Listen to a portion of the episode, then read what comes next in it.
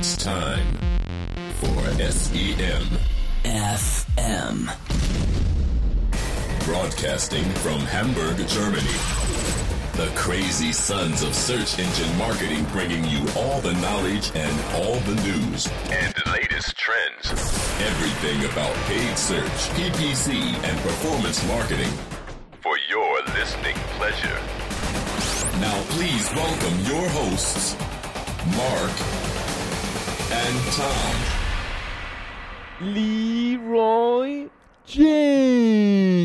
Jenkins. So, bisschen alt, aber hatten wir noch nie gebracht. Da sind wir wieder. SEMFM Nummer 61 ist am Start mit Richtig. Thomas. Und Marc, Hallo, hallo. Ähm, wir sind entsetzt, verwirrt, ja, aufgebracht. hast du denn mal versucht, dich zu melden bei Radio for SEO, um in Erfahrung zu Äh, bringen, was da los ist? Nee, also es ist ganz komisch. Ich hatte dann ja auch ähm, die, letz die letzte Sendung eingereicht per Mail, wie ich das immer tue. Und Ja. dann kamen auch Abwesenheitsmails zurück. So zum ersten Mal, hatte ich auch noch nie vorher. Mhm. Und dann ging es ja aber doch irgendwann live, die SEM-FM Nummer 60. Und das ist aber auch nach wie vor vom 20. August, was ja jetzt schon wirklich, ja, genau einen Monat her ist, die letzte Sendung gewesen. Ja, da ist also keiner mehr da. Und es hat auch schon ganz schön lange gedauert, bis diese letzte Sendung live gegangen ist. Wir sind ganz alleine. Wir sind die letzten. Hallo, Forever alone. hört uns jemand da draußen? Auf Radio for SEO. Aber wir geben nicht auf. Wir halten durch. Wir machen weiter. Genau. Und wir möchten euch auch einladen, einfach dann äh, mitzukommen zu unserer Ja. neuen Plattform. Wir machen nämlich alleine weiter. Ja. Forever Alone. Wir hoffen, dass es äh, ein paar von euch trotzdem wiederfinden werden. Wir haben ja auch schon häufig von semfm.com gesprochen. Haben wir. Und ähm, dort würde man auch in Zukunft immer alle Sendungen finden. Wir haben ja auch noch unsere Xing-Gruppe, die könnten wir mal wieder ein bisschen Ja, gibt's reaktivieren. wir haben Wir haben eine Facebook-Gruppe, die wir auch aktivieren und dann mal ein bisschen Werbung machen. Und wir das arbeiten ja eigentlich auch in der Werbebranche und sollten eigentlich auch wissen, wie man ein bisschen Werbung Ja, für einen Podcast macht. eventuell sogar könnten wir AdWords schalten. Oder wie das heißt. AdWords, ja. Ähm, wir gucken mal, was das Gut. Budget so hergibt. Aber ähm, das ist die Botschaft, die wir gleich am Anfang loswerden wollten. Wir wollen weitermachen, aber scheinbar ist Radio for SEO tot. Wir könnten natürlich mal mit Marco sprechen, vielleicht ergibt sich das ja auch durch diese Aufnahme jetzt dann danach oder in den nächsten Monaten nochmal, um, Was sie da eigentlich vorhaben. was sie da vorhaben, was daraus werden soll, denn es war ja auch in letzter Zeit immer schwieriger, dort Sachen zu veröffentlichen. Im Sinne von regelmäßig oder unregelmäßig, dann sind auch schon ein paar andere gegangen. Naja, und dem schließen wir uns einfach so ein bisschen an. Immer mit dem Strom, wisst ihr ja, das ist das Beste, was man auch bei seinen Geboten machen kann. Wenn es nach oben geht, CPCs hoch. Wenn es nach unten geht, mit den Sales, CPCs runter. Und so halten wir das auch mit unserem Podcast. Ja, so viel zur Vorgeschichte. Wir haben ja einige, viele Themen in der Zwischenzeit sammeln können. Ähm, ganz viel sogar. Es gibt sogar, ich, ich lese gerade, ich lese gerade so ein bisschen die Titel quer. Es gibt sogar ein Thema, das heißt Putin und Yandex. Oh Gott. Es ist ja brandaktuell alles hier. Wieder mal. Ja. ja, Ähm, es ist eine bunte hier. Mischung wieder aus dem Suchmaschinenmarketing-Bereich. Google sehe ich hier, Yandex sehe ich hier, Bing, Delta Method, Yahoo, alles dabei. Die große Somewhere-Show. Ja. Toll, toll, toll. Also spannende ähm, Nachrichten und Anregungen zu eurem Suchmaschinenmarketing-Kanal haben wir wieder mal vorbereitet. Marc, als allererstes war ja gerade letzte Woche die D-Mexco. Vielleicht das noch als kleine Vorrede. Wie war es denn da? Ich war nicht da, persönlich. Ich habe ja immer keine Lust auf diese. Die D-Mexco, die größte Online-Marketing-Messe der Welt, glaube ich, mittlerweile. 30.000 Besucher, 800 Aussteller. Da gibt es ganze Messehallen voll mit Ausstellern, von denen ich noch nie was gehört habe. unter anderem auch Marin Software. Unter anderem Marin Software mit einem sehr großen Stand. Ja, neben Facebook. in Halle 7, neben Facebook, neben Spotify und direkt hinter Instagram. Google, die Hm. da auch waren. Mhm. Und für uns war das, war das echt erfolgreich. Auch zwei sehr stressige Tage. Am Abend des ersten Tages waren wir dann noch Sponsor der Online-Marketing Rockstars Aftershow Party. Ach, in Köln. Dann, Im ja. Bootshaus war das. Mhm. Das ist jetzt so eine ähm, Konkurrenzveranstaltung zu dem OM-Club, der da ja auch immer stattfindet. Der sehr gut gewesen sein soll. Den ja auch die SEOs äh, wahrscheinlich unter euch kennen, wo dann auch äh, 10.000 Leute irgendwie sich hemmungslos betrinken. Und Bungee Jumping gab es diesmal. letztes Mal konnte man von so einem Cherry-Picker in dieses äh, Luftkissen springen. Ja, und jetzt haben sie es auf Bungee Jumping gesteigert. Ja, bei dem, bei der. OM, bei der Rockstars Aftershow gab es eher so Hip-Hop-Acts und so. Und es war schwierig, Getränke zu bekommen. Das vielleicht als Kritikpunkt. Aber sonst Mhm. war es ganz gut. Und Nee, die aber zur war Messe selbst, ja. Top organisiert.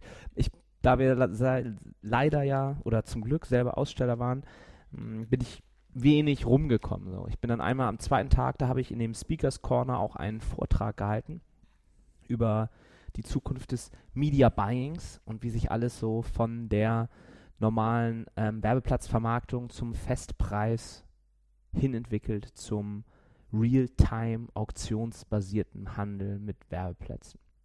Aber das ist ja nicht Festpreis. Hm? Vom Festpreis Ach so, vom entwickelt Festpreis es sich wegentwickelt. weg. Ah. Genau. Und da ist mir auch so bewusst geworden, ich habe dann so einen kurzen Abriss gemacht über ähm, Marketing an sich, wann es die erste Werbung in der Zeitung und im Radio und im Fernsehen und so gab. Und wann Ernst Litfass, den gibt es ja wirklich, ne? Die Ja. Litfaßsäule erfunden hat und dann das Ich Monopol dachte, du sagst bekam. jetzt, da ist mir bewusst worden, wie alt ich eigentlich bin.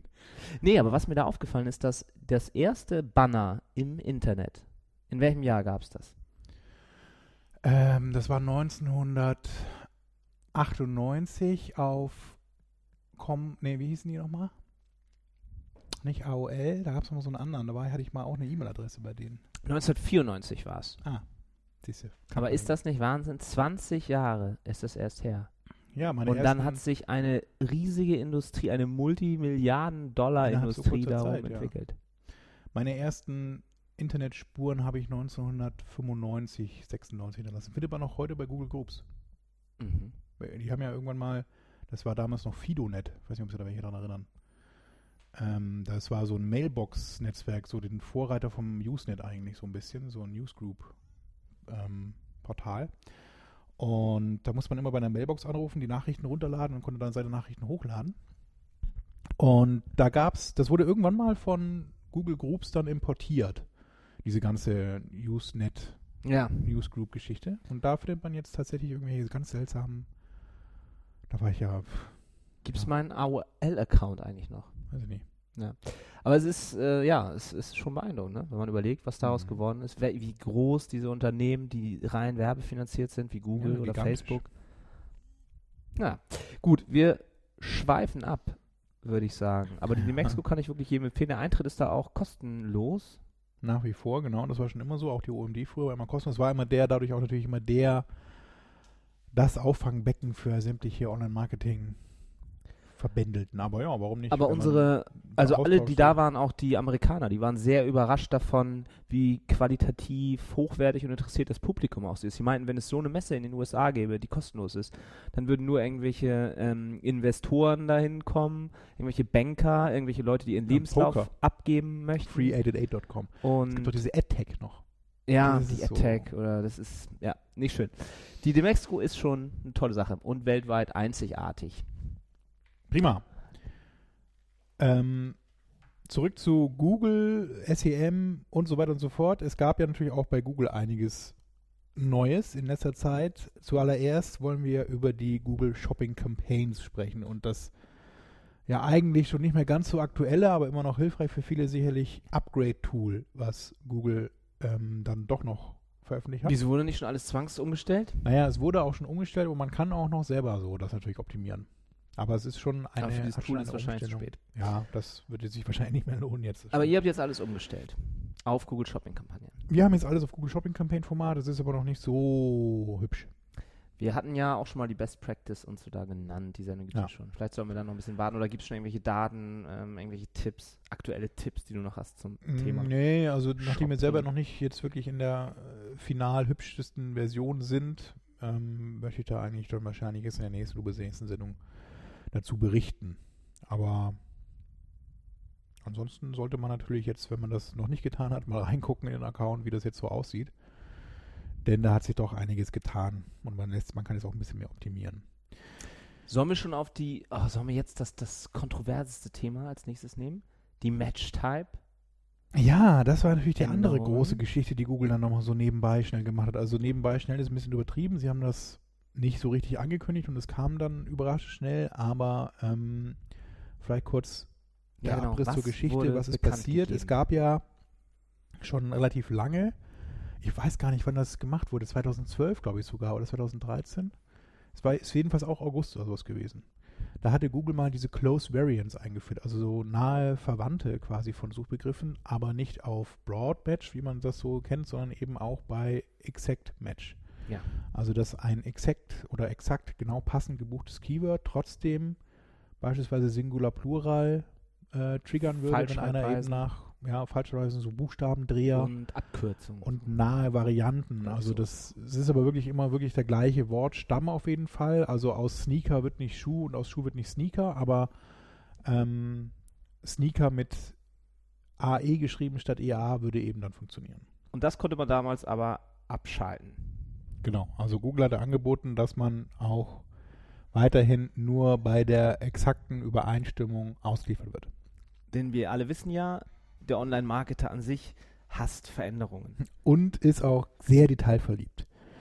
So, jetzt ist es so, seit 14. August, um genau zu sein, hat Google angekündigt, dass sie diese Option den Search-Marketern wegnehmen möchte. Aha. Man kann also nicht mehr auf, ich möchte aber genau passend ausgewählt werden stellen, sondern man hat dann immer diese Close Variants. Also der Tod des Exact Genau. Match. Naja, ähm, da ging natürlich ein Raunen durch die äh, SEM-Marketing-Szene. Vor allem hat auch wieder Brad Geddes dagegen gewettert Hm, ja.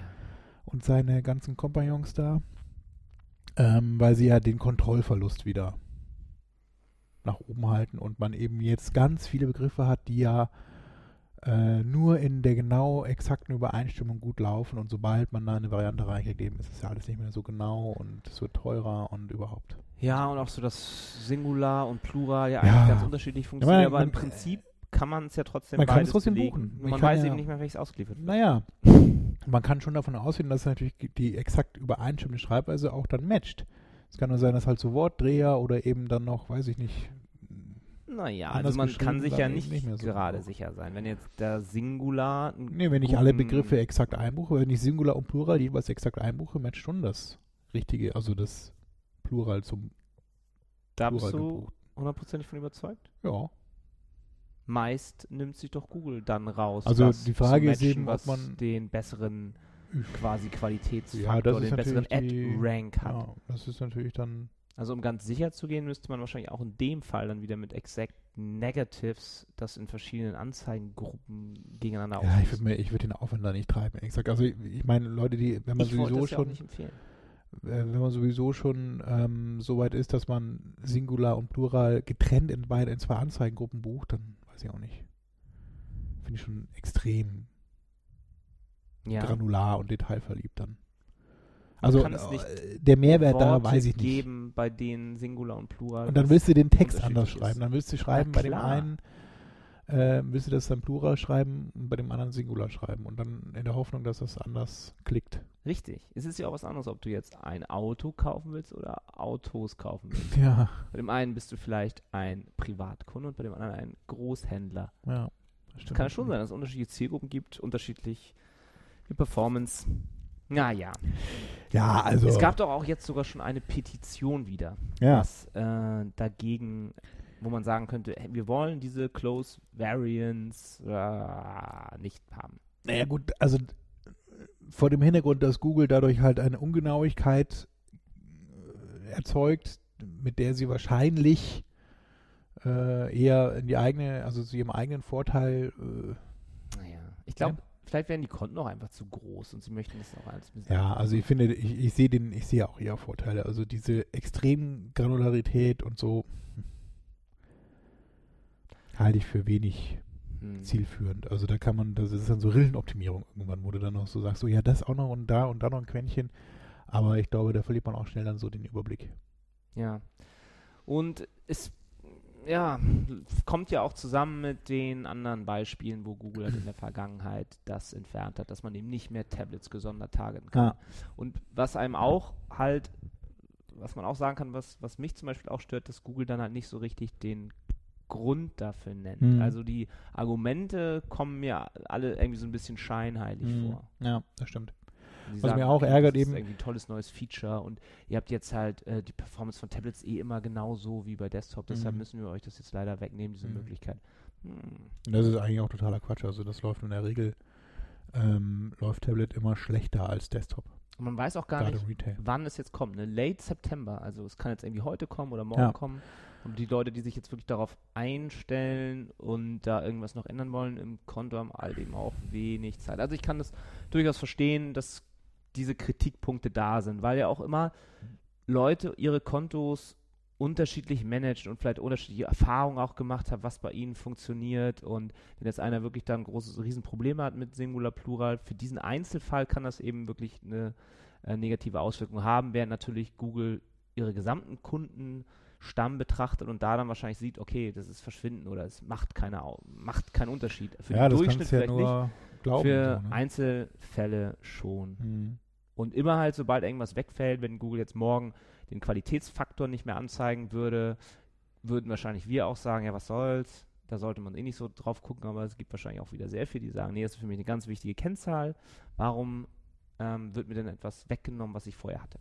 Ja, was ich noch ergänzen möchte, eben was auch ein bisschen komisch wirkt oder ähm, dann eben nicht so nett ist gegenüber den vielen doch zahlenden Kunden, ist, dass sie sich auch dann nicht mal die Mühe machen, da ist mit die ist jetzt Google gemeint, dass sie den Beitrag in dem AdWords-Blog, den sie ja dann doch dankenswerterweise ja betreiben, nicht irgendwie auf Deutschland oder zumindest Europa anpassen, sondern da tatsächlich dann einfach den, den Text, den sie in den USA veröffentlichen, eins zu eins übersetzen und dann sogar noch englische Beispiele oder halt amerikanische Beispiele da besser gesagt drin lassen dann auch, wo das, wo sie festgestellt haben, dass es eben keinen Unterschied mehr macht und so. Ich weiß nicht, das ist halt auch wieder so extrem an englische Sprache. Ich meine, die ist, das ist eine der einfachsten Sprachen, deswegen ist sie auch Weltsprache. Und ähm, dass es in anderen Sprachen dann doch ein bisschen komplexer ist, eben auch mit Wortstamm, gerade auch mit Deklination im Russischen zum Beispiel, das ist dann scheinbar wieder egal. Und äh, man merkt ja auch dann, dass sie sich dann in solchen Ländern, die dann eben etwas komplexere Sprachen haben, auch dann deutlich schwerer tun als im westlichen oder englischsprachigen Raum. Ähm, von daher, ja, kann man auch da dann Aufregung verstehen. Möchtest du jetzt auf Yandex kommen? Hm, Das wäre eine schöne? Überleitung jetzt so ein bisschen. Nee, ich wollte vorher noch einmal kurz erwähnen, dass Bing ähm, auch nachzieht mit diesen ganzen äh, Close Variants. Also Bing bietet jetzt auch eine Option an, die testen das gerade, dass man eben ähm, diese Closed Variants äh, verwenden kann. Und die haben aber ein bisschen genauer aufgeteilt, was da genau runterfällt, also welche Variantentypen es gibt. Bei Bing gibt es eben einerseits Plural Singular, das hat man auch schon bei Google erwähnt. Es gibt ja auch dann Wortstamm, also Stemming im Englischen. Das sind dann eben Singing Lessons als Beispiel oder eben Singer Lessons, unterschiedliche Sachen, aber im Grunde der gleiche Wortstamm. Äh, Misspellings, also eben Falschschreibweisen, die hatten wir auch schon erwähnt. Und dann gibt es eben noch Abbreviations und Acronyms, also Abkürzungen. Die werden, die würden auch drunter fallen. Wenn ich eben Vacations to Hollywood, California schreibe, könnte man auch Vacations to Hollywood CA, also Kalifornien abgekürzt eben im Englischen, würde auch funktionieren. Dann ähm, auch so Word Blending und Word Splitting. Ähm, also wenn ich quasi Wörter zusammenschreibe oder auseinanderschreibe, eben, das ist auch wieder im Deutsch interessant, eben Deutsch ist ja wirklich eine der Sprachen, die häufig dann so zusammengesetzte Wörter hat. Und im Englischen ist es eigentlich eher so, dass man die meisten Begriffe eher dann auseinanderschreibt, einfach, also mit, einem, mit einer Leerstelle zwischen den Wörtern. Ähm, es gibt aber auch durchaus Fälle, wo man das mal zusammenschreibt und da würde auch das im Grunde wieder als eins zählen. Das ist dann bei Bing egal, ob ich das zusammen oder getrennt schreibe. Ähm, dann so typische ähm, Schreibweisen, also jetzt gerade auch wieder Englisch dann, Color gibt es ja dann mit O nur geschrieben im amerikanisch-englischen oder mit OU im britisch-englischen. Das würde da auch funktionieren. Und noch ein paar weitere Sachen, die dann in so einer kleinen Liste dann dargestellt sind. Also die sind ein bisschen transparenter bei Bing, was diese ganzen Variantentypen Und ähm, Bing betrifft. lässt einem auch weiterhin die Sie Möglichkeit. testen das jetzt mal eben, was das ausmachen würde, wenn Sie das jetzt eben einschalten oder die Option geben, also was dann passiert, wenn man das eben so macht und wie es dann weitergeht, muss ich dann zeigen nach dem Test. Das wäre für mich halt wichtig, dass diese Option können Sie gerne machen und Sie können das auch gerne als Default für alle neuen Werbekunden so Ja. lassen, dass es möglichst breit gestreut wird und dass es möglichst auch im GDN läuft und auf Mobile Devices und was Google da mittlerweile alles so geändert hat. Aber die, die sich eben schon wirklich äh, jahrelang jetzt mit ihrem Konto beschäftigen und das alles fein so strukturiert haben, wie Sie es eigentlich haben wollten, dann da einzugreifen und ihnen ähm, Targeting und Steuerungsmöglichkeiten wegzunehmen. Da kann ich schon verstehen, dass das negativ ankommt bei einigen. Ja. Sollen wir den Link zur Petition auch noch? Ich habe die jetzt, äh, ja, können wir gerne machen. Ich weiß nicht, ob die noch läuft. Steht da irgendwie ein Enddatum dabei? Das wird ja dann wahrscheinlich late September, muss ja dann demnächst auch mal sein, ne? Wenn Ja. sie das vorher noch irgendwie einreichen wollen. Naja, können wir noch mal veröffentlichen. Ähm, ja, Yandex hattest du erwähnt. Was haben wir denn bei Yandex? Ach, ich weiß gar nicht. Ich hatte, glaube ich, einen so, einen- so einen Zeitungsartikel, den ich gelesen habe, ähm, wo, wo Putin gesagt hat, dass er das gesamte Internet für ein CIA-Projekt hält und selbst Yandex von ausländischen Mächten gesteuert wird. Und nach dieser Aussage ist sofort der Börsenkurs von Yandex um 5% gefallen. Und dann gab es da, glaube ich, dann ein paar Kritikpunkte von, von, von Putin zum Beispiel auch, dass Yandex ja ähm, in Holland irgendwie registriert ist und nicht in Russland und dass Yandex eigentlich auch mehr Steuern zahlen müsste in Russland.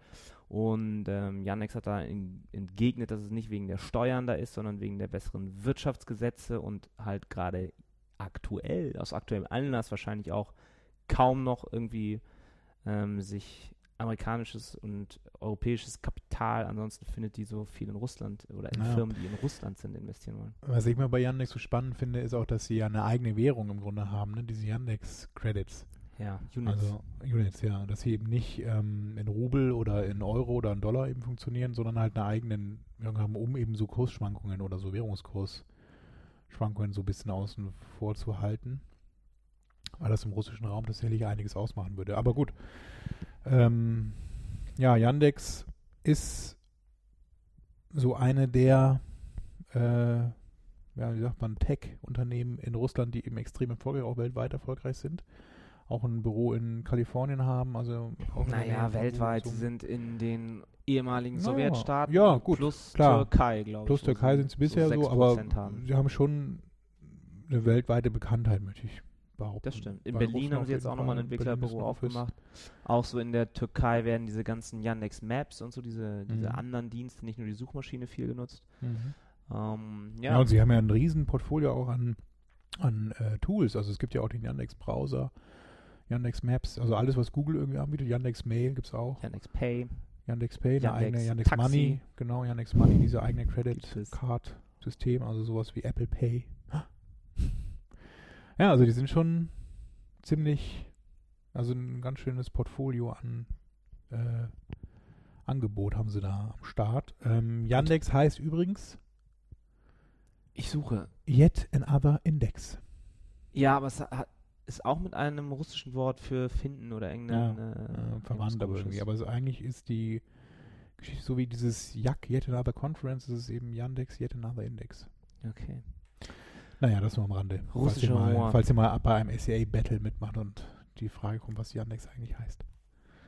Ja, apropos SEA Battle. Wir hatten ja dieses tolle ähm, Quiz von Marin Software. The, the Search Geek. Biggest Search Geek. Biggest Search Geek. Und das gibt es jetzt auch als Biggest Social Geek ja. Oh, von Marin. von, von Marin Software. Toll. Oder wie heißt die Seite? Social Geek. Ich suche mal kurz die URL raus. Und Soll letztes ich- Mal hat ja auch tatsächlich ein ähm, Nutzer die PlayStation, ich glaube, man konnte sich dann aussuchen, ob man eine Xbox oder eine PlayStation haben will, die hat er gewonnen. Und derjenige, den habe ich dann auch jetzt wieder auf der Demexco getroffen, hat sich nochmal bedankt dafür, Und ihm die Playstation abgenommen. dass er gewonnen hat. Ja, schön. So kommt man auch zu irgendwann zu neuen Geräten und Gadgets zu Hause, wenn man bei irgendwelchen Gewinnspielen macht. Was ist eigentlich mit, um, mit den Gadgets? Möchtest du auch noch über Apple reden und über die neue Apple Watch? Nee. Ich möchte jetzt Okay. erstmal über eine Strafe gegen Google sprechen. Ja, Und zwar da haben sich ja bestimmt manche schon gefragt, warum bei dem Begriff Kochrezept eine Pharmacy-Freigabe verlangt wird. Ja, warum stellen sie sich da Google. so an? Kannst du das ein bisschen näher erläutern, Marc? Kann ich gerne machen. Und zwar wurde gegen Google eine Strafe von 250 Millionen Euro nochmal auferlegt. Und zwar haben drei Aktienbesitzer Google nochmal verklagt, nachdem Google in 2011 schon 500 Millionen zahlen musste, weil sie illegal Werbung für ausländische Arzneimittelfirmen geschaltet haben. Und auf diesen Verlust, der ja dann den Börsenkurs wahrscheinlich auch negativ beeinflusst hat, darauf haben dann drei Aktienbesitzer sich nochmal verklagt auf 52 Millionen. Das ist schon witzig, was du in den USA für Kohle mit äh, ein paar Gerichtsverfahren so einstreichen kannst. Hm. Ich möchte auch nicht wissen, wie viele Anwälte dann wahrscheinlich 245 Millionen von diesen 250 Millionen bekommen haben und der Rest dann diesen drei Strohmännern da ausgeschüttet wurden. Ja, Ähm, verrückte Welt. Ja, deshalb muss sich Google eben speziell bei solchen Sachen sehr bemühen, dass sie nicht irgendwelche nationalen Gesetze bricht. Und ich glaube, das ist auch nicht so einfach sicherzustellen bei diesem doch schon sehr auf Automatisierung und möglichst wenig Eingriffe optimierten Google-System, das sicherzustellen, dass wirklich in jedem Land, in dem sie tätig sind, nicht irgendwo eine Anzeige auftaucht, die irgendwelche Rechte oder irgendwelche Gesetze ähm, verletzt. Mhm. Und wenn doch, dann halt am besten sofort in den USA sie verklagen auf mehrere Millionen. Dann ist ja fast komisch, wenn sie Closed Variants erlauben. Dann könnte ich ja irgendwie mit Falschschreibweise dann anfangen, wieder so Pharmacy-Begriffe irgendwie dann zu buchen. Naja, Das ist vielleicht der Weg, lässt sich wohl auch dann wieder ihnen das auszutreiben. überprüfen. Gut, dann haben wir noch eine weitere News, die ist gar nicht mehr so neu, denn schon im Mai hat Walmart Labs die Firma AdChemy gekauft. AdChemy hatten wir schon mal erwähnt. Mhm. Das ist so eine Firma, also auch so ein Tech-Startup gewesen oder ist es ja gewesen im Sinne von wurde jetzt aufgekauft, die sich so speziell um das Thema automatisiertes ähm, Kampagnenmanagement oder beziehungsweise automatisiertes Erstellen von Keywords und Anzeigentexten gekümmert haben. Ich glaube, AdChemy hatte auch, habe ich bei denen gelesen, irgendwie dreimal ihr gesamtes Geschäftsmodell geändert, was sie Ja. eigentlich sein wollten. Also das ist, glaube ich, so ein bisschen, das ist, es hat wohl nicht so richtig funktioniert, das ganze Thema, und haben sich dann auch jetzt mittlerweile sehr stark auf den Bereich Product Listing Ads, beziehungsweise mittlerweile Google Shopping dann ähm, gekümmert. Sprich, die werden wahrscheinlich irgendwie so ein Tool haben, was diesen Merchant Center Feed anreichert mit neuen Begriffen, neuen Synonymen und so weiter und so fort und das eben auch dann als ihren jetziges Geschäftsmodell eben dann definiert haben. Mhm. Naja, jedenfalls wurden diese im Mai von Walmart Labs aufgekauft. Und ich bin so ein bisschen über dieses Walmart Labs gestoßen, weil ich das. Also Walmart ist schon ein Riesenhändler jetzt, ne? Also natürlich sehr US-lastig, hatten ja auch mal hier in Deutschland so ein paar Läden, aber ich glaube, das hat nie so richtig, ist nie so richtig in die Gänge gekommen. Oder diesen Walmart gibt es nicht mehr da an der Reeperbahn, ne? Schon lange nicht mehr. Nee, die Ja. haben sich komplett aus dem deutschen Markt zurückgezogen. Und ich War da halt immer dann so irgendwie so Mitarbeiter äh, falsch, schlecht behandelt und so, ne? Das war so bisschen Naja, die wollten halt das so auch. machen wie in den USA, Aha. wo die Mitarbeiter morgens immer ein Lied singen müssen. Ach ja. Und dann kannst du dir vorstellen, wie der gemeine deutsche Supermarktverkäufer dann meint, was, ich mache hier gar nichts. Ich sing Entschuldigung. kein Lied. Ich kann gar nicht singen. Der typische Hamburger. Ich sing kein Deutschlandlied hier morgen. Ich singe hier gar nichts, ihr könnt mich mal, ich, ich räume mir die Regale ein. Und dann hatten sie ja noch diese Sache in den USA, immer mit diesem Grüßonkel an der Tür. Ja. Du gehst rein in den Laden, Da dann gibt's aber kommt immer einer noch auf dich zu und sagt, guten Morgen, willkommen Ja. bei Walmart. Und auch dadurch waren die, die deutschen Mitarbeiter, glaube ich, eher abgeschreckt, weil die Ähm, dachten, was, was, will, der, was will ja. dieser alte Mann von mir? Und sie hatten auch so andere Richtlinien, dass sobald ein Mitarbeiter sich einem Einkäufer auf mehr als 10 Meter irgendwie nähert, muss der sofort auf ihn zugehen und ihn begrüßen. Und auch das, glaube ich, ist ja der Deutsche nicht gewohnt. Da, Mhm. da denkst du vielleicht, was wollen die von Service? Warum ne? verfolgen die mich? Genau. Ja, jedenfalls Das war, Walmart es nicht Labs. funktioniert. Ja, Und Walmart auch Labs. natürlich Hauptgrund war, weil ja Aldi und Lidl eh schon so günstige Preise Ja. haben. Günstiger und Es billiger als bei Penny. Aldi hat ja seit 50 Jahren genau 450 Produkte im Sortiment. Wusstest du das? Nein, das wusste ich nicht. Und wenn sie ein neues Produkt aufnehmen, wird ein altes rausgeschmissen. Immer 450 Produkte. Interessant. seit 50 Jahren. Aber was sie eben nicht machen, die Aldis, ist mal ordentlich in Ad-Technology zu investieren. Jetzt ist er ja auch gestorben, eine. Zumindest wissen wir es nicht. All die Menschen, ne? Ob Naja. Penny auch schon sowas macht. Walmart Labs, das wollte ich ja eigentlich erzählen. Das fand ich ganz spannend, weil Walmart ist eben auch im E-Commerce sehr groß in den USA.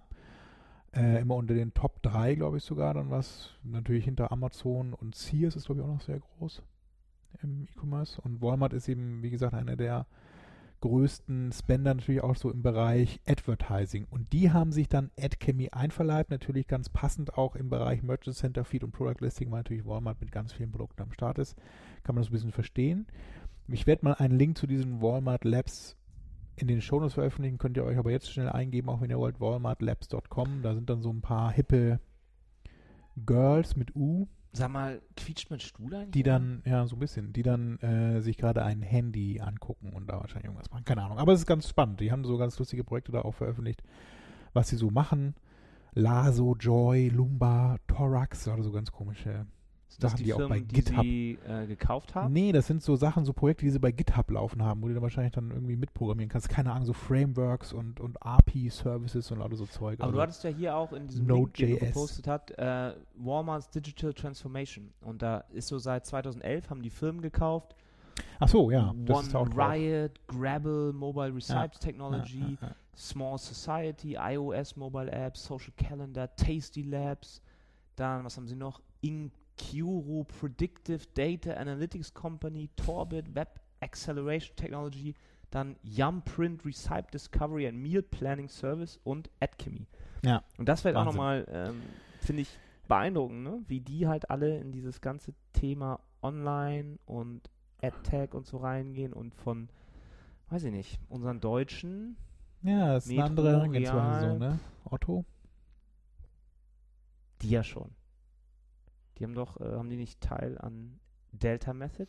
Ja, die haben dann mit Project A Ventures da so eine, so eine. Geschichte eben dann aufgezogen. Ne? Aber es ist, glaube ich, also ich habe den Eindruck, dass Walmart Labs schon nochmal eine andere Hausnummer da. Aber gut, es ist nur so eine subjektive Einschätzung. Und nee, was ich eigentlich, wo- worauf ich ja eigentlich hinaus wollte, ist unser Gewinnspiel für diese Sendung. Ja, haben wir eins? Ja, und zwar ist es, sagen wir, mit diesem Walmart Labs, also eher mit AdChemy. Ich würde gerne von unseren Hörern wissen, wie ihr denn so eure Keywords und Anzeigentexte erstellt. So, irgendwie noch so schön per Hand mit Excel, anhand von, unter Hilfe Zuhilfe von Praktikanten oder man nimmt ihr AdWords Editor und da irgendwie das Keyword-Tool, toolbasiert. Excel Makros oder Delta Method, Kamato, Kyobo, wie sie alle heißen, die dann eben auch ähm, entweder Makros oder eben auch browserbasiert dann Tools anbieten. Mhm. Also wie erstellt ihr eure Keywords und Anzeigentexte in irgendeiner automatisierten Form, also nicht ganz so banal, alles von Hand. Und wenn ihr das in eurem Kommentar beschreibt und wir feststellen, dass das eine coole Methode ist, das zu tun, dann gibt es etwas zu gewinnen, eine kleine Belohnung. Was hast du Ein iPhone 6, nein, natürlich nicht. Es gibt, wir haben, haben, wir wollen überlegen nämlich gerade, ob wir nachher noch zum Apple Store pilgern und uns da auch dann in die Reihe stellen. Ja, es sind schon 200 Leute sitzen da vor der Tür. Ja. Nee, ich könnte eine DVD oder irgendwie sowas, ich weiß nicht. Gibt es sowas noch? Gibt es noch DVDs? Oh, da macht doch wieder keiner mit. Oder ein Netflix-Abo, Ein 30 Tage kostet. Essen mit uns beiden. Oh Gott, nee. Du hast hier so Schuhe stehen, vielleicht können wir die verlosen. Aber mir fällt uns schon noch was ein. Also es gibt eine kleine Belohnung. So viel sei verraten. Ah, das ist kein T-Shirt, das nie ankommt. Ich würde da nicht mitmachen. Was haben wir noch Spannendes? Eine Infografik? Ja, es SEA-Mythen, gibt von Delta Method, das passt ja auch ganz gut in die Reihe, deswegen habe ich es dann an dieser Stelle auch ähm, eingefügt. Es gibt von Delta Method eine Infografik zu den fünf SEA-Mythen, die sie da so ein bisschen äh, beschreiben, aber auch zum Mythos erklären. Okay. So ein bisschen wie die Mythbusters. Die können wir mal verlinken. Das ist so eine, ja, eine Infografik, wie man sie so kennt. Ich möchte es nicht vorwegnehmen, was da drauf steht, aber es ist ganz witzig. Kann man sich auch ausdrücken Gut, und ins also- Büro hängen. Sollen wir sie mal durchgehen? Nee. Ich möchte das eigentlich nicht einzeln durchgehen. Doch, ich finde das ja ganz spannend. Na, na gut, also es fängt immer an mit, ähm, was die Leute, was man meint und dann hat Delta Method wohl anhand eines echten Beispiels ähm, da was anderes rausgefunden. Genau. Also die Also ja, die, das erste Beispiel ist, möglichst verlockende Anzeigen zu schreiben. Da ist dann ein Shoe Sale 90% Rabatt nur heute. Und ist das denn jetzt das, was und dann gegenübergestellt wurde in einer Anzeige, wo 60% Rabatt angeboten wurden. Welche funktionieren da wohl jetzt besser? Die meisten würden ja sagen, 90% Rabatt ist immer besser als 60%. Ist das denn so, Thomas? Nee, man muss so ein bisschen glaubwürdig bleiben. Mhm. Also die mit geringem Rabatt, wobei ähm, ich würde sogar so weit gehen, dass zu sagen, dass selbst so Rabattsachen nicht immer das Beste sind oder irgendwie so Preisreduktion, sondern eher so, ich würde eher so mit Verknappungen, so mit Verfügbarkeitssachen arbeiten. Also nur noch 300 Stück am Lager. Ja gut, aber so. das ist jetzt ja wieder eine Meinung. In diesem Beispiel, um da bei diesem, bei diesem, wie heißt es, Infografik zu bleiben, war es auf jeden Fall so, 60% Discount hat eine höhere Klickrate und viel mehr Klicks bekommen als 90%. So, dann haben wir das zweite, oh, ein Bereich aus der Display-Werbung. Und zwar ging es da um eine B2B-Anzeige. Und da steht ein im Anzug gekleideter Mann an einem Tisch, so ein Business-Typ halt, ganz seriös, sag ich mal, ne? Und ansonsten halt ein Text irgendwie, Fast Powerful Internet Search und dann Try It Now. Text ist das gleiche. Und auf der anderen Seite ist so eine blonde Frau, die gerade irgendwie shoppen geht. nackt. Ja. Also da, Was glaubst du, was funktioniert besser, Marc? naja, da finde ich diese Übersicht ein bisschen komisch, sich da auf die CTR zu berufen, weil natürlich hätte ich gesagt, dass die CTR bei einem blonden Model besser funktioniert als bei so einem langweiligen Typ im Anzug. Aber da geht es ja bei, gerade bei B2B wahrscheinlich eher darum, dann, wie viele Conversions und wirkliche Leads dann dabei rauskommen. Was ist halt deine Meinung? Das ist meine Meinung. Also Erkenntnis hier, blondes weibliches Model ist immer noch besser als ein Typ mit Krawatte und Anzug. Mhm. Kommen wir zu Nummer 3. Da ist, ähm, je mehr Informationen man in die Display-URL packt, desto besser. Das finde ich spannend. Da haben sie dann, ähm, wahrscheinlich hat jemand nach roten Schuhen oder so gesucht und dann haben sie eben, äh, ihr wisst das ja, in die Display-URL kann man mit Slash dahinter schreiben, dann irgendwie Schuhe für Frauen, rot, Sonderverkauf. Alles an die URL drangehängt. Und im Vergleich dazu, gleicher Text, eben nur die plain Display-URL. Und? Ich glaube ja, dass bei so extremen Veränderungen auch so mit www noch weglassen und oder sogar Subdomain irgendwie rote Schuhe.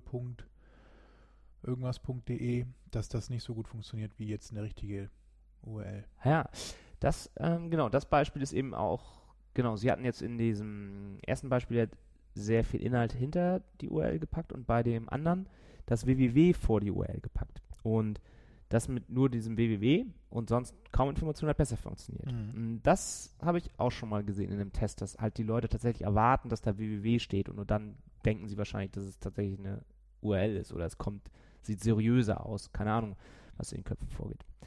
Aber ähm, ja, Was diese Menschen da sich dabei denken. gut. Gehen wir erstmal dann weiter zu Tipp Nummer 4. Glauben wir das auch noch? Ähm, mm, mm, mm. Da steht dann drin sowas wie jede, ähm, jeder Text sollte besonders schön geschrieben sein, damit er viele Klicks einsammelt. Naja, weiß ich auch gar nicht. Sind das eigentlich so Mythen? Also das meiste glaub, glaubte man doch auch vorher nicht so, oder? Und da steht dann auf jeden Fall Oh, der, oh, der oh. bisherige, ja, ja, finde ich schon. Ähm, also sie sagen ja hier, bisher versuchen alle Leute ihre Anzeige möglichst schön, sprachlich schön zu gestalten. Und ähm, da steht dann sowas, ja, ihr Traumcar, ihr Traumauto erwartet sie, melden sie sich jetzt ein, sp spüren sie die Freiheit in diesem neuen Auto. So, äh, finde ich eher selten sowas in AdWords-Anzeigen. Auf jeden Fall sagen sie, das sei, wie man es bisher gemacht hat. Und dann die andere Anzeige ist halt so, neues Car, äh, neues Auto, Fragezeichen, Geld und äh, Geld her. Geld sparen, jetzt billig, Auto, jetzt Ausrufezeichen. Und natürlich funktioniert das viel besser. also finde ich jetzt nicht so überraschend, dass man es Also eben... eine harte ähm, Call to Action gegen irgendwie so einen emotional aufgeladenen Text. Genau, Abkürzung, schneller Call to Action und schnelles, je mehr marktschreierisch äh, die Anzeigen, desto besser. In diesem Beispiel eben auch. Und dann sind wir schon bei dem fünften Tipp. Mythos. Mythos, genau. Da ist, man soll seine Anzeigen hauptsächlich nach Klickrate optimieren. Und die Empfehlung ist hier natürlich auch auf Conversion-Rate zu optimieren. und ähm, sie geben einem hier noch eine Kennzahl mit, den sogenannten Ad-Score, wo sie einfach die Klickrate mal die Conversion-Rate mal 100 nehmen und dann anhand dessen ihre Anzeigen be bewerten, weil das ja doch nicht ganz unwichtig ist, was dann letztendlich für Conversions dabei rauskommt. Andererseits die Klickrate auch nicht vernachlässigt werden darf, weil das ja wichtig für den Quality Scores und dafür, dass Google eben auch ein bisschen was verdient an der Einblendung der eigenen Anzeigen.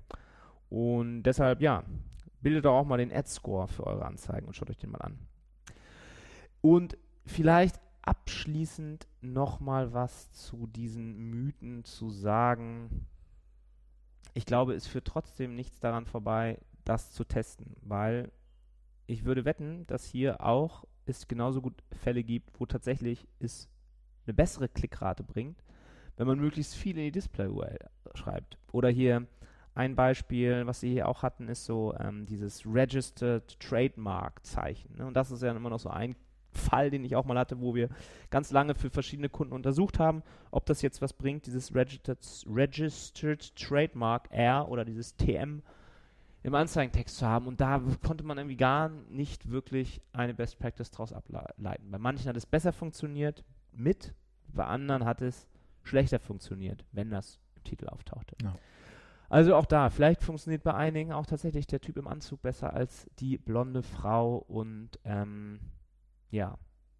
Alles kann, nimmt nichts muss. Das eher nimmt das eher so als, äh, als Kernaussage, dass nichts als gegeben hingenommen werden sollte und alles immer getestet werden sollte. Und dann bildet eure eigenen Mythen und verwerft sie wieder.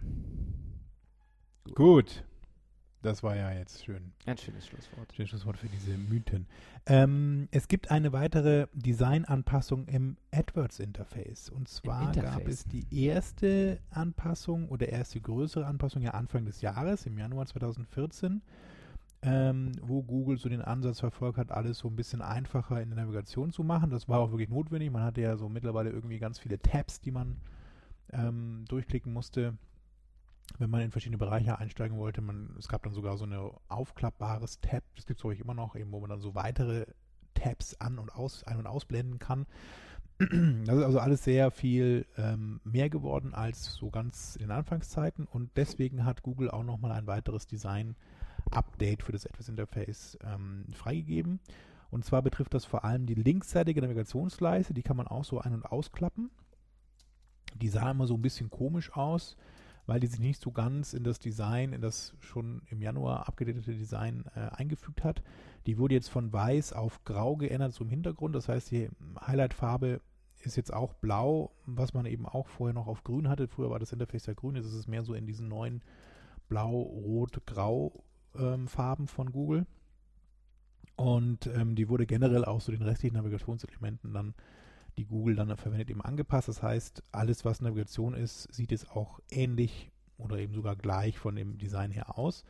Was es auch überarbeitet worden ist, sind die ganzen Icons die Kampagnentypen. Das wurde ja notwendig vor allem durch die Google Shopping Campaigns, die es ja neu als Kampagnentypen gibt. Und jetzt hat man eben auch so kleine Icons vor den einzelnen Kampagnen, damit man ähm, auch optisch erfassen kann, um welchen Kampagnentyp es sich handelt. Also ist es eine Search-Kampagne, ist es eine Display-Kampagne, ist es eine Videokampagne oder eben dann die besagte Google Shopping Campaign. Da gibt es dann verschiedene kleine Symbole vor den Kampagnen, ähm, die das verdeutlichen. Und was auch noch als letzte Anpassung vorgenommen wurde, ist, dass die ganzen Radio-Buttons und Checkboxen, die so im Interface auftauchen, gerade bei den Settings zum Beispiel gibt es ganz viele Optionen, die man eben auswählen kann. Die wurden jetzt auch verfeinert im Look und ähneln jetzt den restlichen Google-Produkten. Im Look oder im Look und Feel? Im Look and Feel.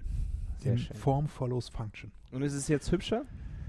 es sieht halt jetzt so ein bisschen schlüssiger alles aus. Also so wie die ganzen Google-Produkte jetzt mittlerweile auch so ein Design-Update erlebt haben, ist ja auch Google Docs und Google Drive und was sie alles haben.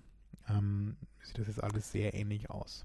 Ja, Find da hatten sich doch damals auch so viel darüber lustig gemacht, dass die letzte Android-Konferenz dann Design als Thema irgendwie ja, hatte. Wobei also ja alle wichtig. irgendwie sagen, dass Design ja eine Grundvoraussetzung ist, sonst ja. muss man eigentlich heutzutage gar kein Produkt ja, und keine Software mehr schreiben. Also Nun ja. wichtig, ne? wenn man so viele Produkte am Start dass die auch alle Und Android soll ja jetzt auch nochmal, äh, die neue Android-Version, soll ein ganz tolles neues Design bekommen. Auch, glaube ich, Ende diesen Monats?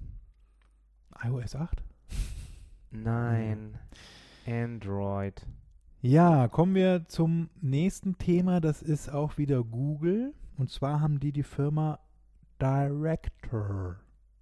Gekauft. Ja, wir müssen uns auch ein bisschen beeilen. Wir sind schon über 44 Minuten. Es wir langweilt haben aber einfach viele, Leute. viele News. Man, das hilft ja nichts. Was kann man mit Director machen? ist ein äh, Tool, mit dem man Bewegtbild Werbefilme machen kann. Ganz einfach. Meinst du, dass Google jetzt in den Video-Ad-Bereich weiter einsteigt? Ja, und speziell werden sie diesen Bereich auch demokratisieren. So wie sie es ja auch mit der Display-Werbung gemacht haben. Dadurch, dass man mit diesem, äh, wie hieß er? Ad Creator oder so? Mhm. Mhm. auf ganz einfache Art und Weise sich irgendwie tolle ähm, Display-Werbung zusammenklicken kann, seine eigenen Fotos, sein eigenes Logo kann man da bauen und so wird es auch zukünftig mit Werbefilmen sein, mit Bewegtbild. Und das ist eben auch nochmal das, worüber ich ja auch auf der DMX gesprochen habe, dass die Werbung und der Werbeeinkauf, dass es immer mehr ähm, sich demokratisiert, dass jeder kleine Tante-Emma-Laden, jeder Zahnarzt um die Ecke dann bald irgendwie Bewegtbild schalten kann. ja Mit dem verkehrt. richtigen Targeting auf äh, Video-on-Demand-Plattformen in seiner Nähe. Hast du übrigens auch schon einen Netflix-Account die gezogen? Nee. Ich habe mich angemeldet. Es Ja, ist toll. Es ist aber die Zukunft. haben die wirklich mehr? Die haben doch noch gar mehr mehr. und besser Ja? und toll. Ich dachte, sie haben weniger als Watch Ever und Amazon. Ja, weniger Schrott. Nein, ist schon gut. Also, Google hat Director gekauft für mehrere Millionen wahrscheinlich. Ähm, ja. Gibt es bald noch Firmen, die nicht von Google gekauft wurden? Ist meine Frage. Das ist meine ernst gemeinte Frage, ja. Ist ernst gemeint. Weiß ich nicht. Was haben wir noch? Google Shopping. Ja, und zwar Local Shopping. Ähm, Mhm. Google ähm, stellt ja auch dann im Zusammenhang mit diesem ganzen Product Listing Ads und dem ganzen äh, Google Shopping immer dann auch gerne als neuen Use Case das Mobile und Local Shopping vor, dass ich eben rumlaufe in der Stadt und dann mit meinem Handy durch die Welt navigiere, mit meinem Google Maps durch die Welt navigiere und dann natürlich, wenn ich an einem Laden vorbeilaufe, da dann äh, eine Anzeige getriggert bekommen, die mich in den Laden hineinlocken soll, um dort günstiger als sonst Produkte zu kaufen. Das ist ja so die Vorstellung von Google, vielleicht auch dann so durch Google Glass getrieben, keine Ahnung. Ähm, jedenfalls hat Google jetzt hier die Exklusivität lokaler Angebote in den Product Listing Ads für den Desktop ähm, erweitert und bietet diese Option, dass man eben ähm, quasi unterwegs, also äh, regional ausgesteuert Anzeigen äh, ausliefern kann, auch in äh, den ähm, Großbritannien. Ist das eigentlich noch Großbritannien oder ist es ja schon Kleinbritannien? England. Müssen wir auch noch rausfinden. In England, in Frankreich, Deutschland, Japan und Australien anbietet, nicht mehr nur USA. Und in Schottland? Schottland weiß ich nicht. Hm. Ist ja noch nicht raus. Ganz spannend. Also diese ganze Thematik, dass man auch dann mobil quasi das Ganze nutzen kann, viel mehr. Und das ist ja auch dann natürlich ein großer Bereich von Product Listing Ads, dass man eben seine Ladengeschäfte auch dann mit dieser Information ausstatten kann. Hier gibt es das übrigens gerade noch ein bisschen günstiger als vielleicht sogar online. Das macht natürlich einiges aus und kann ist auch nochmal so ein kleiner äh, Bereich oder ein Werbemarkt, den Google auch weiter vordringen möchte. Dann gibt es noch eine andere interessante News von Groupon. Und zwar hat Groupon sich mal angeguckt, das fand ich ganz spannend, wie sich denn das neue Design der Suchergebnisseite von Google auf die Anzeigen bzw. auf SEO und SEM auswirkt. Es ist ja so, dass Google seit, äh, wann war das nochmal? Weißt du das noch? Die haben ja eingeführt, dass sie jetzt nicht mehr diesen, diese optisch mit Hintergrund gelb, so leicht, so leicht gelb abgehobenen Anzeigen haben, sondern dieses kleine Wort Ad Genau. oder Anzeige vor die, äh, vor die AdWords äh, Anzeigentexte schreiben. Das wurde irgendwann so im März, meine ich, eingeführt. Das März, steht auch in diesem Chart hier Genau. unten. Das ähm, meine ich ja gerade. Ich wollte gerade den Ball zuspielen. Ach, mir wolltest du den Ah, Ball ja, zuspielen. ja. Entschuldigung, ich war Ja. gerade abgelenkt, weil ich Hm, wieder. ja. Äh, Also, ähm, Google hat im März eingeführt diese kleine, diesen kleinen Hinweis Ad und hat eben dann die Anzeigen jetzt auch optisch stark an die SEO-Ergebnisse angepasst. Im Sinne von, die sehen genauso aus, jetzt Hintergrund, Farbe, Link, äh, Description und so weiter. Und haben aber einfach nur noch dieses kleine Ad-Icon davor stehen. Und dann äh, haben natürlich die Groupons dieser Welt oder eben Leute, die dann auch sehr viel SEO-Traffic bekommen, angenommen, okay, dann werden die Leute ja wahrscheinlich aufgrund dieser optisch nicht unterscheidbaren Darstellung dann eher auf SEM klicken und damit Google bezahlen und nicht auf meine SEO-Ergebnisse, äh, Ergebnisse, die ich auch auf Seite 1 äh, gelistet bekomme. Und tatsächlich war das auch so am Anfang in dieser Auswertung von Groupon.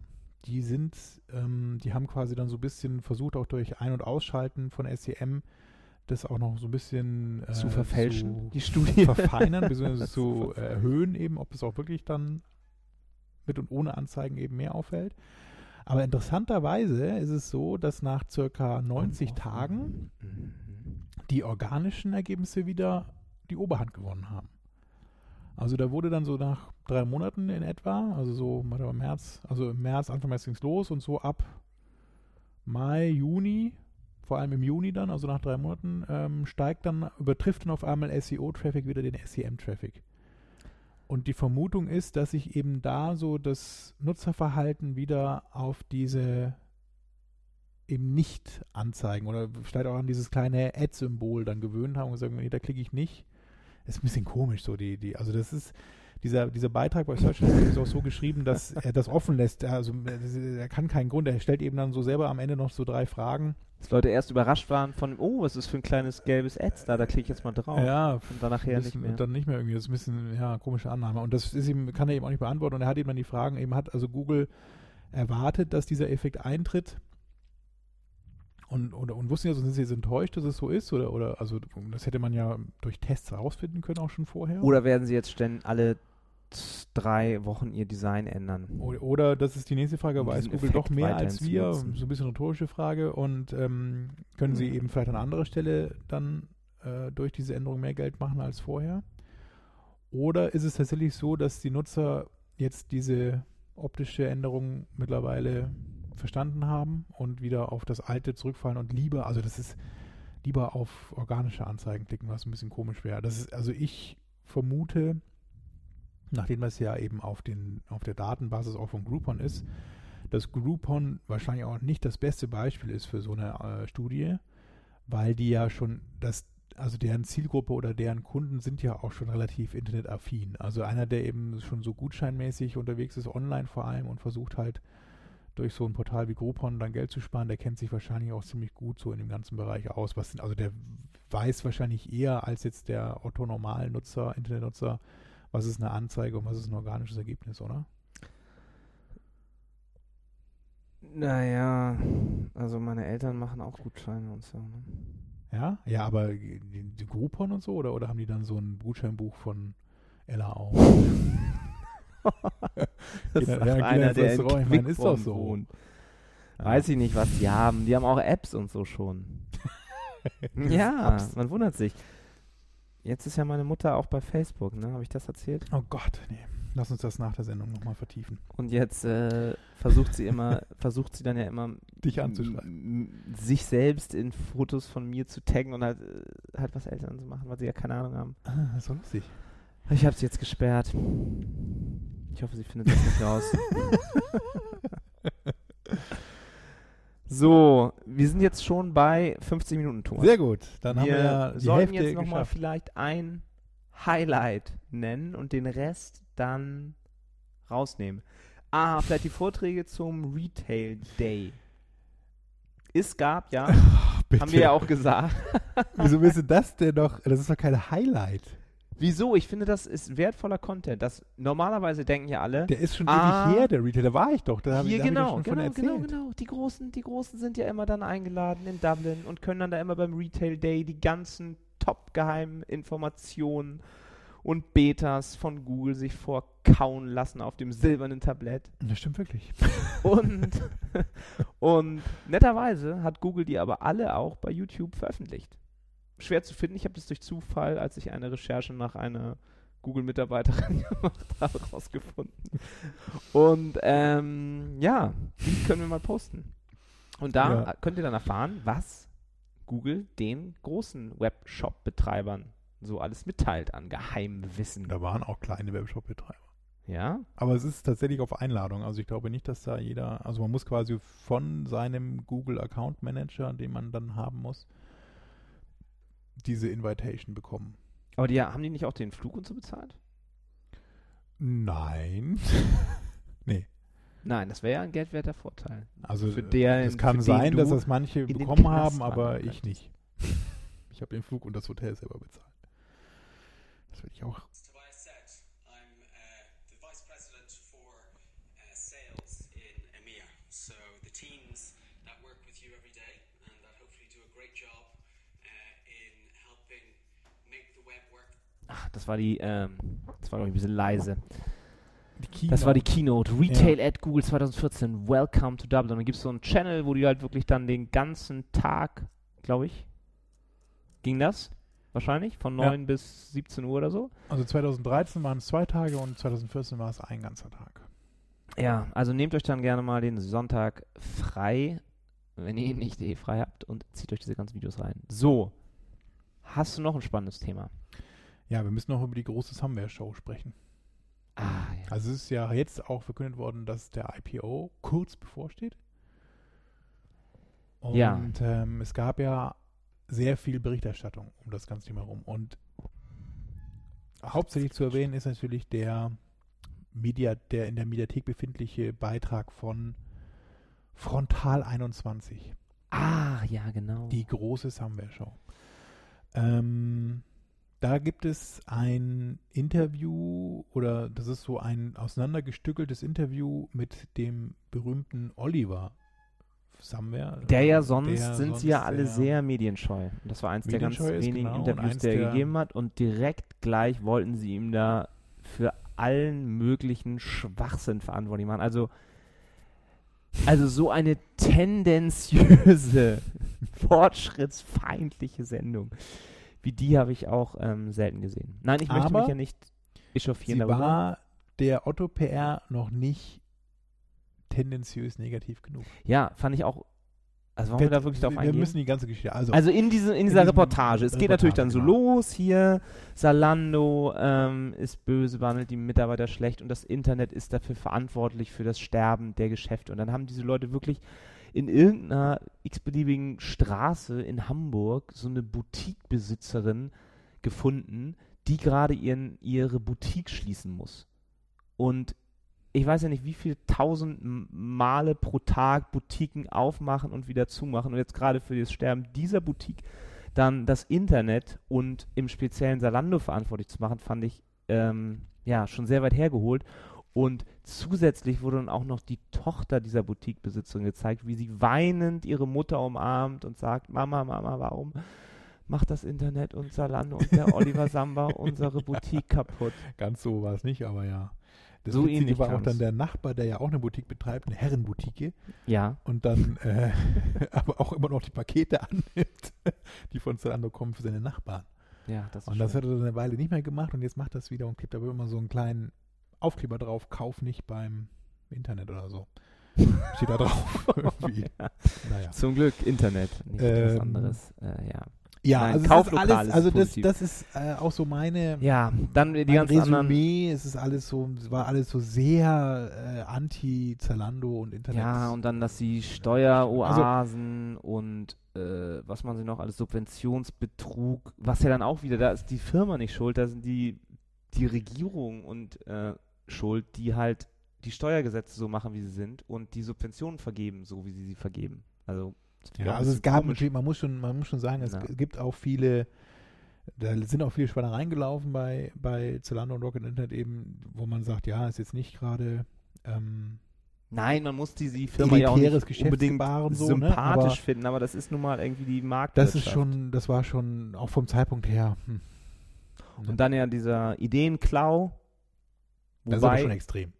Also das muss man schon ja, sagen. aber das, was er da eben auch sagt, ist dann irgendwie, ist, ich habe tausend Ideen, wenn wir uns hier jetzt eine Stunde hinsetzen, dann haben wir hundert tolle Geschäftsideen. Wichtig ist die Execution, ne? Ja. Dass du dann aus dieser Idee wirklich was machst und das machen sie. Also sie nehmen sich eine Idee aus den USA und bringen sie dann halt in Länder wie Indien und Nigeria und Brasilien und da musst du erstmal ein Business zum Laufen kriegen. Es ist wahrscheinlich nicht ganz so einfach. Nun ja, Ähm, du wolltest noch was zur Otto PR sagen. Ja, ähm, es gab dann einen, kurz danach, weiß gar nicht, ob es jetzt tags drauf war schon oder eben auch in der, in der Woche drauf, dann von der, es gibt scheinbar so, ich habe ich, hab ich vorher noch nicht mitbekommen, es gibt so ein, von der Otto Group so ein PR-Blog. Wie äh, Otto Group unterwegs oder irgendwie so, oder, oder unterwegs im Netz, irgendwie ganz, also ganz komischen Namen auch.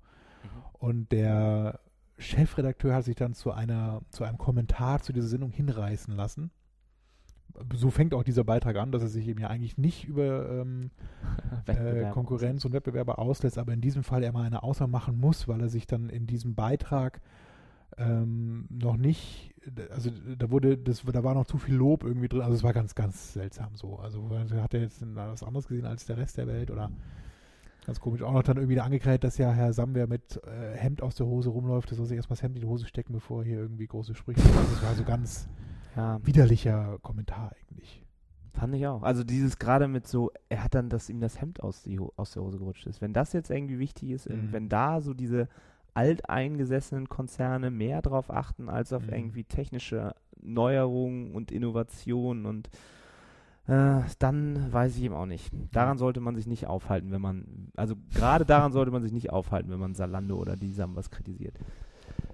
Ach, so. Ja, es gab übrigens auch noch, wer ähm, das Ganze nochmal äh, rekapitulieren möchte, bei Thomas Knüver, dem selbsternannten Propheten, ein Kommentar zu dieser Frontal 21 Dokumentation und er hat in diesem sehr, sehr langen Kommentar versucht, diese ganzen Behauptungen von Frontal 21 auch zu widerlegen, beziehungsweise nicht nur zu le- legen, sondern auch ähm, den Gegenbeweis äh, anzutreten im Sinne von, das war ja auch nicht so, beispielsweise auch diese ganze Geschichte, ähm, in diesem Beitrag wurde dann der StudiVZ-Gründer so ein bisschen als auch der Arme, der wurde dann von den Sammelbrüdern beschissen äh, so dargestellt, dabei ist das selber auch ein riesen A, A Punkt, Punkt, Punkt. Und ähm, hat eben auch nicht gerade so die weißeste Weste an, die man sich vorstellen kann. Das war übrigens Aha. damals, war StudiVZ ja so diese Kopie von Facebook und das war ganz witzig, als es darum ging, dass ähm, Facebook vielleicht an dem, an StudiVZ interessiert ist, also ähm, StudiVZ kaufen möchte, Mhm. war die Forderung dieses StudiVZ-Gründers, dass er bitte genau das gleiche Gehalt bekommt wie Mark Zuckerberg. Und nachdem das dann abgelehnt wurde von Mark, meint eben, komm, nee, also Die Zuckerberg kriegt doch nur einen Dollar. ne, mittlerweile, damals war das noch anders, ähm, ist der Deal dann geplatzt. Ja, interessant. Und ähm, da kann man sich ja vorstellen, was das dann auch für eine Koryphäe war an dieser StudiVZ-Gründer. Naja, Bitte. ähm, Nicht persönlich werden. Das nur am Rande. Also äh, es gibt eben immer zwei Seiten der Medaille oder eben dieser Geschichte, die man sich dann durchaus mal in diesen ganzen Beiträgen und Kommentaren nochmal angucken kann. Ja, dann habe ich noch ein ganz cooles Tool, um mal wieder zurück zu etwas Wertvollem zu kommen. Für unsere Hörer habe ich noch ein cooles Tool gefunden zum Thema Keyword-Recherche und zwar heißt das ganz einfach. Das Tool heißt http://keywordtool.io. Und zwar ist das ein Tool, mit dem man tatsächlich in ganz vielen Sprachen weltweit auf google.de nach diesen Google Suggest Suggestions suchen kann. Also man kann zum Beispiel einstellen, möchte auf google.de und in der Sprache Deutsch nach dem Begriff iPhone suchen. Das ist einfach so eine Suchbox, dann gibt man das, den Begriff ein, klickt auf diese kleine Lupe, dann dauert es so ein bisschen, dann rattert das Tool und es gibt eben dann sämtliche ähm, Google Auto Suggestions aus zu dem Begriff iPhone. Also jetzt im momentan ist auch wirklich eine Live-Frage eben, da kommt jetzt immer iPhone 6, iPhone 5S, iPhone 4S, also die ganzen Nummern, also bei den Zahlen angefangen, dann iPhone Leerstelle, was kommt eben, wenn man einfach iPhone Leerstelle eingibt, dann für Sachen iPhone, dann was kommt, wenn man ein A noch tippen würde, also iPhone A, iPhone B, das ganze Alphabet durch. Immer vorwärts, rückwärts. Man kann sich die ganze Liste runterladen und hat eben dann auf einen Schlag mit einem Begriff, den man eingeben hat, eine ganz schöne umfangreiche Liste an sowohl positiven Keywords als auch Negatives, die man eben dann rund um ein Themengebiet oder Begriff finden kann. In allen Sprachen, in allen Ländern dieser Erde, die Google so ähm, wirtschaftet, bewaldet. Wow. Eigentlich ein ganz cooles Ding. Man kann es runterladen, man kann sich einzelne Sachen runterladen, also einzelne Buchstaben, ja. mit denen man eben macht, oder die ganze Liste. Das ist nicht schlecht. Guck mal, wenn ich In das jetzt verarbeiten. eingereicht hätte, als Kommentar, als Tool, was ich benutze, um meine Keywords zu erstellen, hätte ich bestimmt schon deinen Preis gewonnen. Der ist jetzt schon, den kriege ich dann, den Preis. Dann behalte ich das. Okay. Ja, ist ein cooler Tipp. Könnt ihr euch mal angucken. Ich habe das schon mal ähm, auch, wie gesagt, runtergeladen unter der Nextwide-Fahrt eben funktioniert wunderbar. Ist Gut. echt eine ganz coole Sache. Geht übrigens auch für YouTube. YouTube ist ja mittlerweile eine der größten Suchmaschinen Die nach Google, die zweitgrößte und übrigens sehr beliebt bei Jugendlichen. Also wenn ihr irgendwie versucht, so im Bereich 14 bis 29 äh, als Zielgruppe zu wildern, dann solltet ihr auch mal die YouTube-Suche abfragen, weil da sehr viel auch eben gerade von jüngeren, von der jüngeren Zielgruppe gesucht wird. Ja, also, ich. Jetzt sind wir schon wieder über eine Stunde. Sehr gut. Ich hätte ja noch einen wichtigen Punkt in eigener Sache. Und ich möchte auch noch mal mindestens einen von meinen Rants loswerden. Aber du darfst zuerst. Okay, ich habe ja auch einen. Und zwar das Tool Similar Web unserer israelischen Freunde, das wir immer gelobt haben dafür, wie es funktioniert. Auf der letzten OM-Cap wurde das vorgestellt. Danach war ich auch nochmal begeistert und habe gesagt, wow, das könnt ihr benutzen, um ähm, eure Wettbewerber zu überwachen, zu schauen, wo die Werbung schalten, wie die Werbung schalten, auf welchen Keywords, für Display funktioniert das. Also es ist quasi was, ähm, äh, was uns auch hätte stutzig machen können, denn wir hatten uns ja auch gefragt, wo kriegen denn diese ganzen Informationen her über das Browserverhalten? Und jetzt haben unsere Freunde, unsere Hamburger Freunde von den Online-Marketing-Rockstars, ähm, sind da wieder mal investigativ tätig geworden und haben rausgefunden, dass die tatsächlich ähm, ohne dass die Nutzer das wissen, für ganz viele ähm, Browser-Extensions deinen gesamten Webverkehr aufzeichnen und diese URLs dann auch abrufen. Aufgekommen ist das bei einer Bitcoin-Handelsbörse, wo URLs halt waren, die eigentlich nur ähm, die Nutzer aufrufen sollen. Also genau, oder ein anderes Beispiel wäre, ihr tauscht ein, ein Google Docs oder ein Dropbox-Link mit irgendwelchen Leuten. Und da gibt es ja immer diese Einstellung, Leute, die diese URL kennen, die können auf die, auf die Datei zugreifen. Und diese URLs sollten ja möglichst so gestaltet sein, dass man es nicht einfach raten kann oder nicht einfach diese URL aufrufen kann. Naja, wenn ihr jetzt aber ein, äh, eins dieser Bra Browser-Plugins äh, benutzt, von denen es wohl extrem viele gibt und man weiß gar nicht, ob die mit SimilarWeb zusammenarbeiten, dann ruft danach ähm, SimilarWeb alle diese URLs auf und speichert eventuell sogar den Inhalt, der auf diesen Seiten gefunden wird. Und das ist der, der sogenannte Nikki-Bot, so heißt der wohl, der von denen dann losgeschickt wird. Und ähm, ja, es gibt da irgendwie keinen Opt-out. Ein Plugin, was ich selber benutze, Awesome Screenshot, was eigentlich ein super Tool ist. Das ist auch so, dass es danach dann auf einmal alles äh, überwacht, was ich, was ich ansurfe und mein gesamtes Browserverhalten Oh, und deine ganzen Screenshots auch dann. Wahrscheinlich schon Screenshots von meinen ganzen Von Pornseiten. iCloud Jennifer Lawrence. Ja, und dann hat noch die University of California, die hat da auch noch sowas rausgefunden, ähm, wie schädlich das eigentlich auch sein kann. Ich guck mal nach. Ähm, aktuell gibt es, glaube ich, noch keine. Hier, wir haben die Similar Group schriftlich um ein Statement zu den Enthüllungen gebeten und bislang keine Antwort erhalten. Ah, Hoffentlich bleiben sie da dran, die Jungs von Online Marketing Rockstars. Ich finde, es hat eh schon so einen schlechten Ruf, immer das Internet und so. und ist alles so unsicher. Da muss nicht so eine eigentlich ja seriöse, auch durch Venture Capital finanzierte Firma auch noch so ein Geschäftsgebaren an den Tag legen. Ne? Sonst gibt es bald wieder eine Frontal 21-Sendung und dann müssen wir uns wieder alle dafür rechtfertigen, die was mit dem Internet zu tun haben. Ja. So. Gut, und jetzt kommt What Really Grinds My Gears.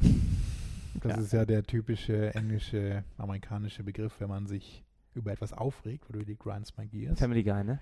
Family Guy. Gibt's alle Staffeln auf Netflix. Ah, sehr gut. Und zwar bin ich sehr verärgert über die Darstellung, vor allem Schriftart und Größe von Google Hilfeseiten.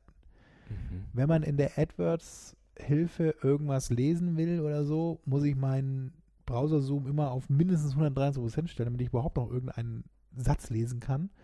Und dann verzieht sich, die haben so eine eigene Schriftart auch da irgendwie. Das ist keine Webschriftart, sondern wahrscheinlich mit Google Fonts irgendwie dann so eine andere Schriftart da eingebunden. Und die ist auch nicht besonders lesefreundlich. Liebes Google. Es wäre schön, wenn ihr da einfach eine ganz normale Schriftart und eine ganz normale Schriftgröße verwenden könnt, wie ihr es früher schon mal gemacht habt und nicht versucht, dadurch irgendwelche Designkünste die wichtigen, die doch interessanten Hilfeinhalte zu verbergen. Hast du es mal mit einer Brille versucht? Ich, nee, es, ich habe zwei große Bildschirme bei mir am Arbeitsplatz und der eine äh, ist sogar ganz groß und das ganz, ganz Also groß. das ist echt ganz komisch. Ich hatte auch heute dann den Fall, dann, wenn man den Zoom benutzt, dann werden die Überschriften noch so ganz komisch verzerrt. Also das muss so eine ganz seltsame Okay. Google Font API-Geschichte sein. Das ist wirklich nicht angenehm. Na gut, dann äh, ja, kann ich mich diesem Hilferuf quasi nur anschließen. Es ist fast so schlimm wie Similar Web. von Thomas. Und ähm, möchte mich dann damit auch jetzt schon mal verabschieden. Ich glaube, den Rest machen wir. Ja, wir haben ja noch äh, viele weitere Sendungen in Planung. Wir machen ja weiter. Bis wir haben wir übrigens, in das habe ich, hab ich ganz vergessen, das möchte ich aber das, nicht, äh, ähm, nicht Ende. unerwähnt lassen. Wir haben auch Aufforderungen bekommen von unseren Hörern in der letzten Sendung, dass wir A von deinem lieben Freund Brofist Ja, dem habe ich jetzt seine Sachen endlich geschickt. Äh, Das ist das eine, aber er möchte auch, dass wir über YouTube-Advertising sprechen. Ja, Das werden wir natürlich tun in einer der nächsten Sendungen, vielleicht sogar in der nächsten Sendung. da haben wir auch gerade. Und Tobias hat uns gebeten, dass wir uns dem, nee, das stimmt gar nicht, Jan hat uns gebeten, dass wir uns dem Thema automatische Geburtsverwaltung widmen. Na, da ist er ja bei mir an der Ähm, richtigen. Das ist natürlich genau das Richtige, aber er möchte auch da das, Adresse. äh, vor allem das von Google angebotene Ja, Portfolio da auch, ein bisschen durchleuchtet haben. machen. Die Auto-Optimierung und die Conversion-Optimierung bis hin zu den flexiblen Strategien so ein bisschen durchleuchten. Das können wir auch gerne in der nächsten Sendung, in einer der nächsten Sendungen tun. Und Tobi schießt die Themen natürlich an. Er möchte auch, dass wir darüber sprechen. Und er würde aber auch gerne wissen, ob es da spezielle Tools gibt, die wir selber nutzen und die das und ob wir aber auch manuell das Ganze noch irgendwie pflegen würden. Ja, vielleicht sogar. Okay. Also Automa Automatic Bidding. Bidding und YouTube. Bidding, Bidding und YouTube. Genau. Das werden wir natürlich noch nachholen. Prima. Dann war es das jetzt endlich. Endlich war es das. Vielen Dank fürs Zuhören. Wir Bis zum nächsten Mal. Ich hoffe, ihr findet die, habt die Sendung gefunden. Naja, wenn ihr sie jetzt gerade gehört habt, habt ihr sie auch gefunden. Richtig. Und wir hören und sehen uns dann in einem Monat. wieder. Richtig. Bleibt uns treu. Bis dann. Tschüss.